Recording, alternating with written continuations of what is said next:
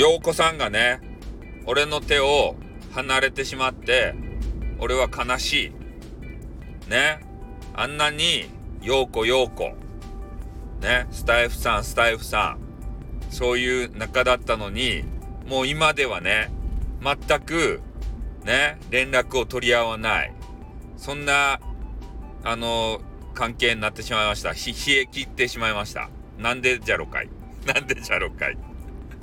ね。なんかあの、お互いですね、多分やることが見つかったんですよ。ね。陽子さんで言うと、ちょっと私がね、引き合わせてしまった、ウニさんっていう方でね。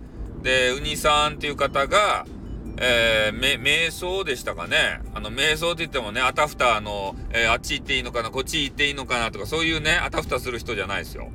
ウニさんっていうのは IQ100、いや、200やったかな。ね、200の、あの、天才ガール。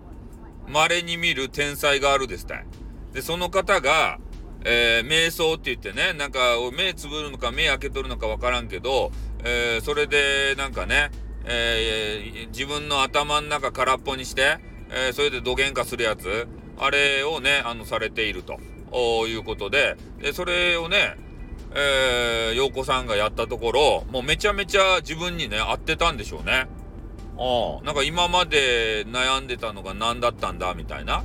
で、それで足げくね、えー、うに、うにさんとこに、あの、通ってなんかしてらっしゃると。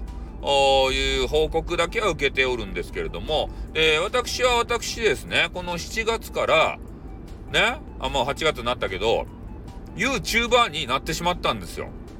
だからちょっと YouTuber が忙しくなっちゃって、えー、それでね、陽子さんとこの絡むことができなくなった。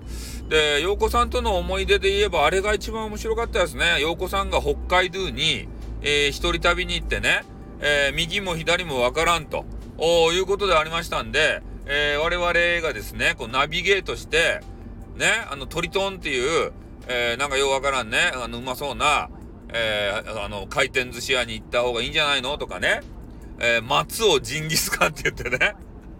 あれ、なんかあの、どこ新、新千歳空港やったかいな。あそこにね、松尾ジンギスカンがね、2店舗あるわけですよ。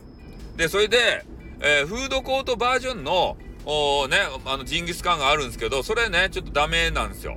で、きちんとしたお店でね、味わえるバージョン。うん、あれ簡易的なそのフードコートじゃなくて、それを俺がね、カタカタカタカタって言って検索で探して、松尾ジンギスカンがあるぜということでね、えー、美味しいジンギスカンを、ね、陽子さんの腹の中にね、収めることができたと。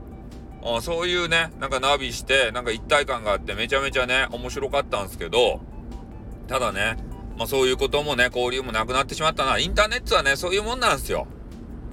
ね、こう出会いがあれば、別れもある。ね、そんな感じ。えー、だから、まあ俺とね、えー、陽子さんもちょっと終わったんですけど、終わったって始まってもないけど、何も始まってもないし、ね、終わるっていうのもおかしいんですけど、ね、まあたまにね、陽子とあの風呂に入るぐらい、えー、それぐらいの仲になってしまいましたね。うん。まあそんなわけでありましてね、えー、ちょっとね、悲しいな、寂しいなっていうこともありますけど、まあ、えー、そういうね、一つの、まあね、何か出会いが終われば、また一つね、出会いが、あのー、あると。あ今ね、えー、激川ガールと、おね、あのゲームをして、それが楽しいんでね、えー、まあ、それでちょっと陽子を忘れようかなというふうに思いますんで、よろしくお願いしますというね、報告でございました。じゃあ終わります。あ